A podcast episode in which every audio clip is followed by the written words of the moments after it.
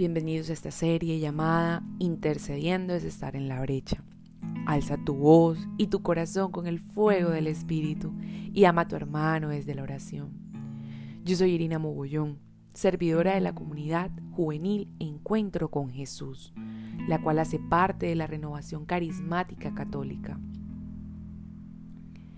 Hoy, para la gloria de Dios, empezamos una serie dedicada a esa formación en cuanto al proceso de intercesión, porque en la vida como cristianos estamos llamados a orar unos por otros, tal como lo dice en el libro de Santiago 5:16. Oren unos por otros para ser sanados. La oración fervorosa del justo tiene poder. Debido a lo anterior, es necesario encontrar el camino, saber cómo hacerlo. A través de esta recopilación de podcasts no pretendemos dar una fórmula mágica o exacta, pero sí queremos hablar de lo que se ha forjado como conocimiento con el tiempo. Gracias a la experiencia y el aprendizaje de muchos hermanos a quienes Dios ha llamado a servir por medio de este servicio. Pero entremos en materia. Todos en algún momento hemos hablado en nombre de otras personas, por diversas circunstancias.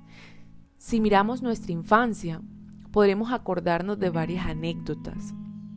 Y muchos fueron los beneficios que obtuvimos pidiendo o solicitando algo para un tercero. Pues bien, esto no está lejos de hacer oración de intercesión.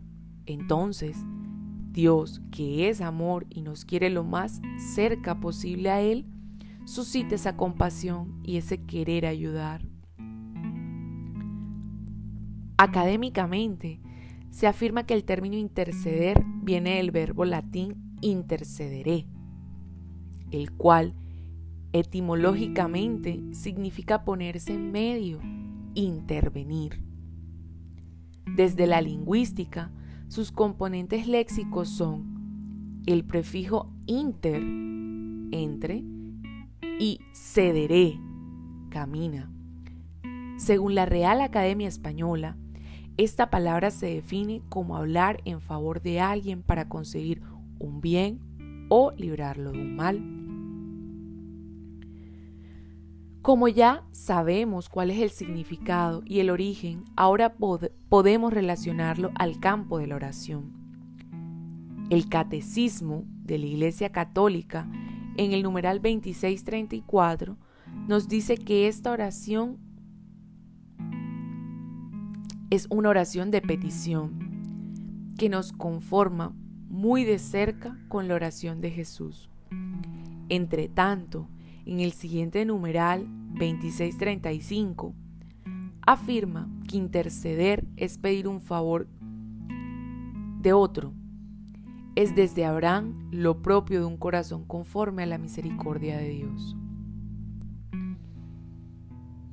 Es así como la Iglesia, a través de la historia, ha visto en la intercesión una forma eficaz de la oración que alcanza dones y gracias para la Iglesia universal. Así que es tiempo de que seas intercesor de tu familia, de tus amigos, de tu comunidad, de tu ciudad y de tu país. De esta manera puedes permitir que Dios transforme realidades y actúe por consiguiente en tu favor. Muchos no tienen conciencia de la vida que llevan y tu oración puede hacer que la luz se abra para ellos. En el próximo capítulo no te pierdas el tema Jesucristo, el intercesor ante el Padre.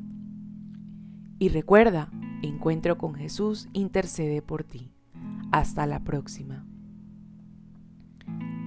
Alza tu voz y tu corazón con el fuego del Espíritu Santo y ama a tu hermano desde la oración.